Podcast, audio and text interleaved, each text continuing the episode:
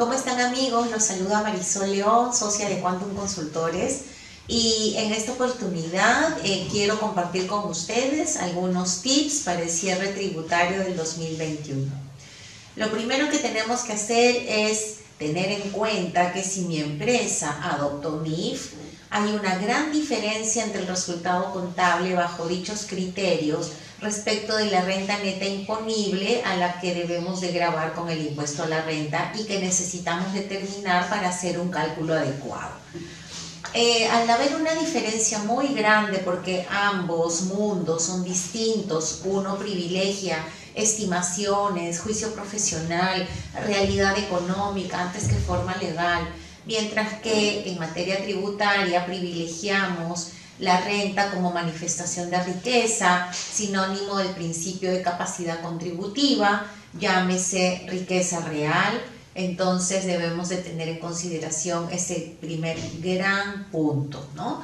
Un segundo tema es considerar que desde el punto de vista tributario, no todos los ingresos son considerados como renta, por lo tanto hay que hacer una revisión de todo nuestro estado de resultados y revisar en las cuentas del elemento 7 cuáles son ingresos eh, grabados, no necesariamente todos lo son y quizás también tengamos rentas presuntas como renta ficta eh, o también interés presunto. De ser así, estos originarán una adición al resultado contable.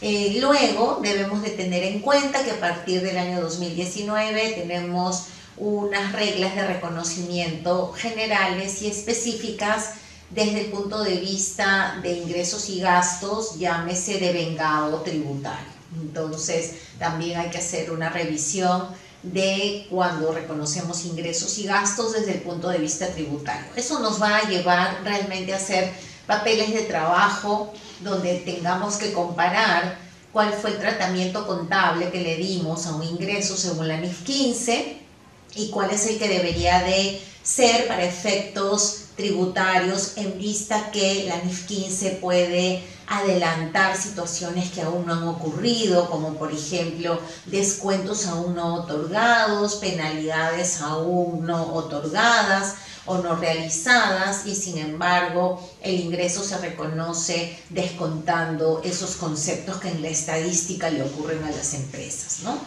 Eh, como quiera que en materia del año 2020 y 2021 hemos estado en un momento de pandemia por COVID-19, eh, los invito también a que revisen sus contratos con clientes y verifiquen si por este momento y por cuidar a los clientes hemos otorgado periodos de gracia o hemos entregado mayores descuentos, bonificaciones o quizás también hemos sido rigurosos y hemos aplicado penalidades que antes no estaban contempladas. Todo eso va a modificar nuestro tema del cierre del año 2021 a diferencia del 2019 en condiciones comunes.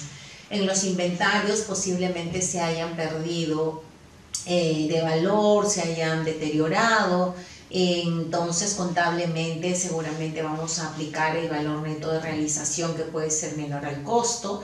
Y si nosotros quisiéramos que esa estimación se haga deducible, aprovechemos antes de fin de año hacer liquidaciones, remates, descuentos, dos por uno, campañas para poder realizar ese inventario.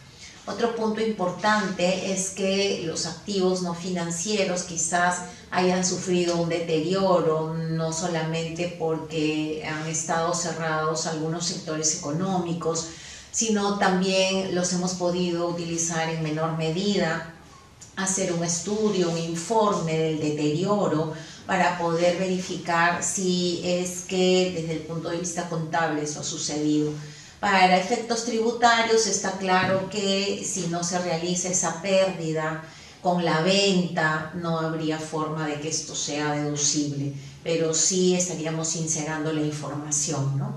Aprovechar la depreciación tributaria acelerada que se dio con el decreto legislativo 1488 y que por adquisiciones o ampliaciones o construcciones de inmuebles tendríamos un beneficio de una depreciación del 20% y del equipamiento también por equipos de cómputo, por vehículos de transporte terrestre eh, que tengan eh, por efecto contaminar menos el medio ambiente.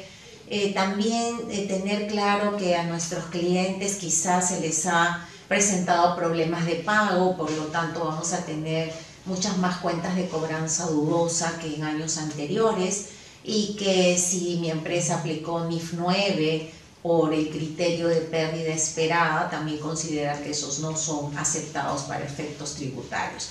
Para eh, la ley deberíamos de cumplir requisitos, identificar el cliente, que este conste en el libro de inventarios, pero que sobre todo la deuda esté vencida.